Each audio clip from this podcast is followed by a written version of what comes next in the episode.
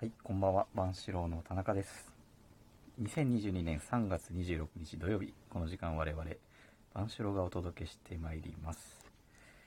ということで、あの、今日は、かやさんと二人会の予定だったんですけど、どうやら昼寝をしたまま起きてこないみたいなので、えー今日はたまたまうちにいらっしゃってる、えー、ゲンさんとお送りしたいと思います。はい、田中さんと野球中継見てたら本当に自分が代打になりました。源です。よろしくお願いはい、します。よろしくお願いします。えーっと、ペイさんは、えー、先週に引き続き、あの、ギニアで、あの、なんかフィールドに出てるらしいんですね。はい。土曜日もね、はいはいはい。ちょっとフィールドに出てて、ラジオ参加できないなるほどうん、ことで、お忙しいですかね。えーフィールドワークはい。してるそうです。えー、まあちょっと先週ですね、まあ説明をすると、あの、山を降りたら三六酒場という本の話をちらっとして、はい来週その話をしますとはいはいはい。いうことで、あの、先週終わったんですけども、はい。えーまあ今その現物を源さんに見ていただいてますが、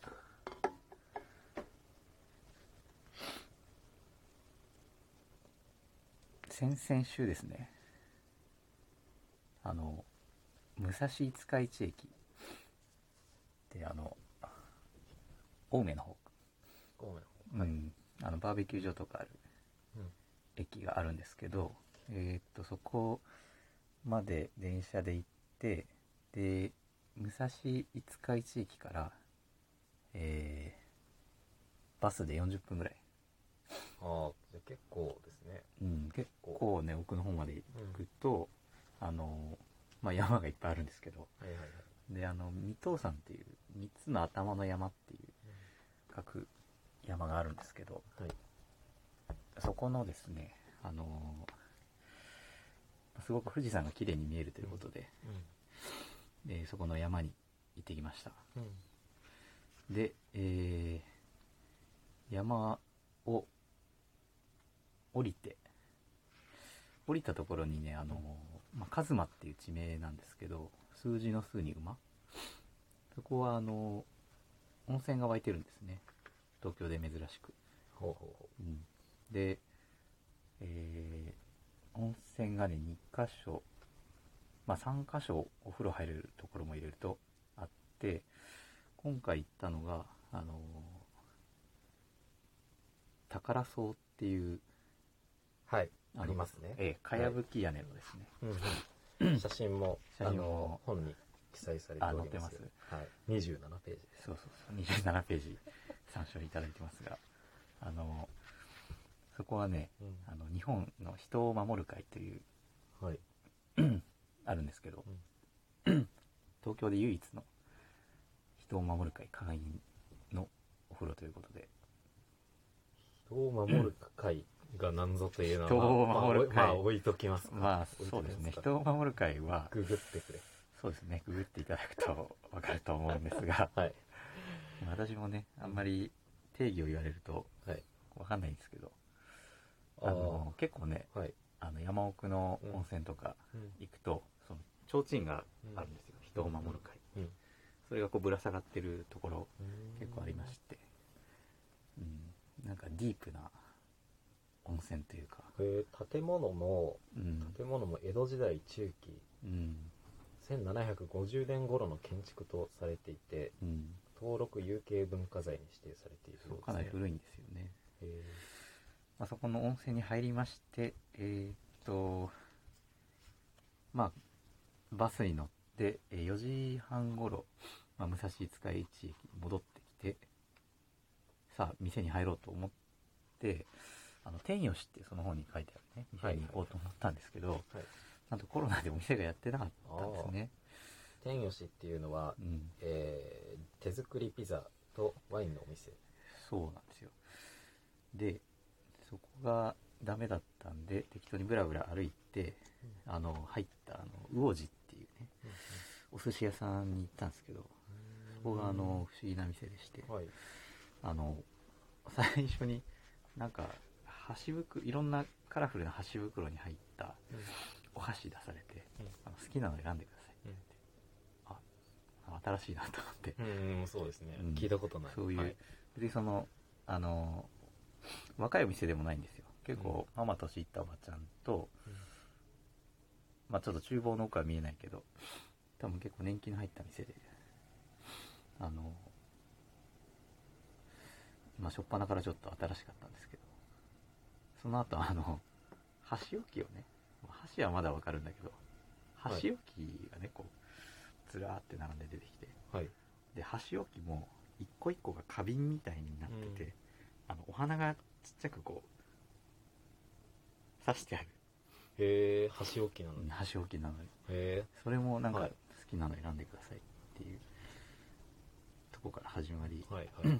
で注文しようと思ったら、今日はちょっとあの菓子が閉まっててでしかも昼間なんかいっぱいお客さんが来たからちょっとメニュー少ないんですよって、なんかこういきなり釘を刺され、あーでも箸置きは選んでいい。でも箸置きは選んでしまったから はい。はい仕方ないここで飲むかということで。代わりにそれをメニューは選べないけど、箸置きだけ選ばせてもらったんえーです選ばせていただいて。なんか変な不思議な寿司屋でカウンター席はカウンター席の名残はあるんですけど、うん。そこにあの板前さんは立ってなくてなんか奥に引っ込んじゃって。あ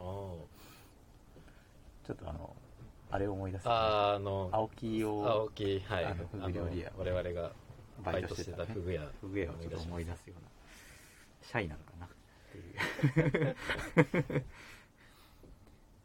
ね。まあそこで1軒目行ってえーっと、まあ、2軒目がその向かいにある音羽寿司っていうなんか中華料理も食べれる寿司屋みたいな。寿司も中華もやってますみたいなお店に行って。まあそこも結構癖が強いお店だったんですけど、うん。なんか手前が中華の厨房で奥がなんか寿司屋みたいになってて、へえまあ、シェフが両方いて、はいはいはい。うん。お得ですねなんか。いやーなんかねお得でしたね、そう1軒目であんま食べれなかったんでね。2軒目でがっつり食べましたけどあのなんかあんまりまあ同じ東京なんですけどうん。こっちの方であんまりお目にかかれないような店に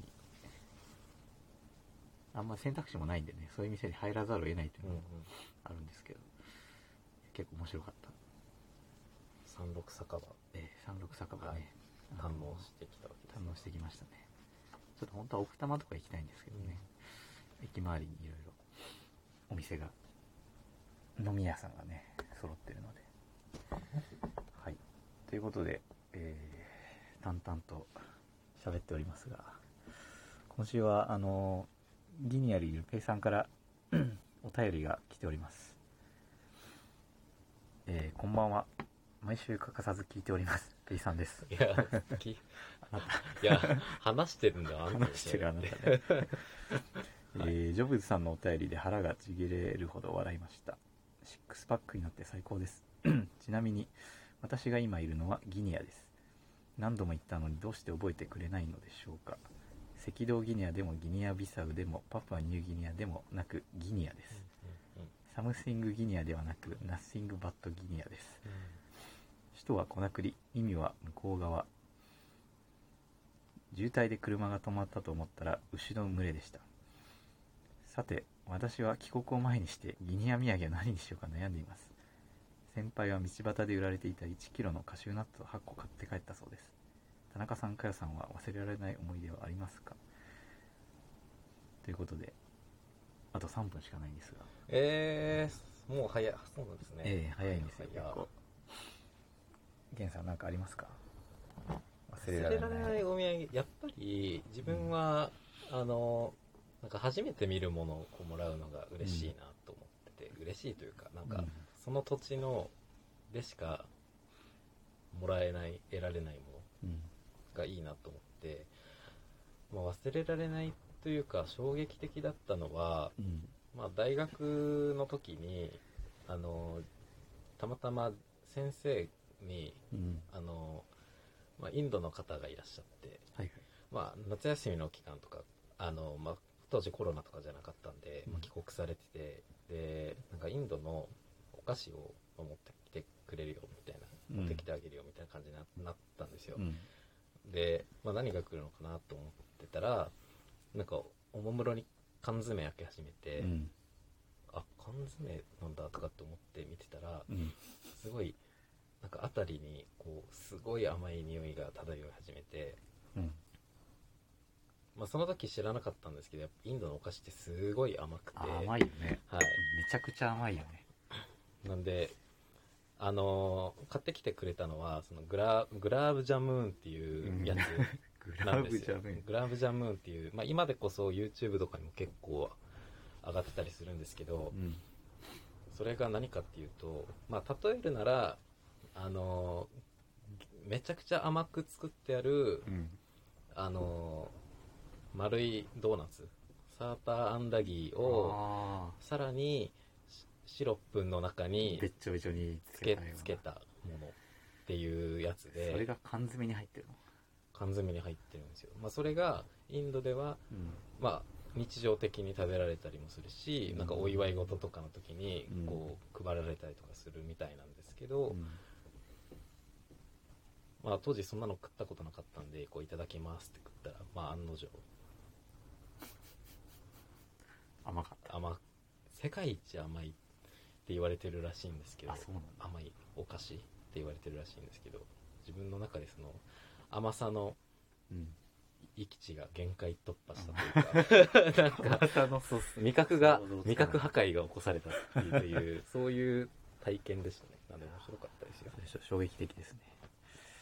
えー、田中の、えー思い出のお土産はまた来週